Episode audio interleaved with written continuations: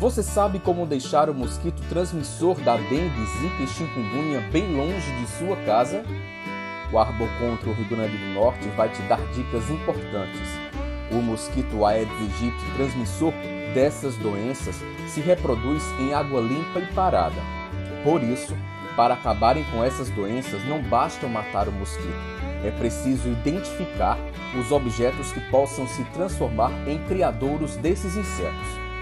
Vire as garrafas e latas velhas. Não deixe água ficar acumulada. Mantenha bem tampados os tonéis e caixas d'água. Não acumule água em pneus, baldes e garrafas. Encha de areia os pratinhos dos vasos de plantas. Não deixe as calhas d'água ficarem entupidas. É isso. Não se esqueçam. Todos devem colaborar na eliminação dos focos do mosquito da dengue, zika e chikungunya. O Você Sabia de hoje fica por aqui. Até mais. Arbocontro, Rio Grande do Norte.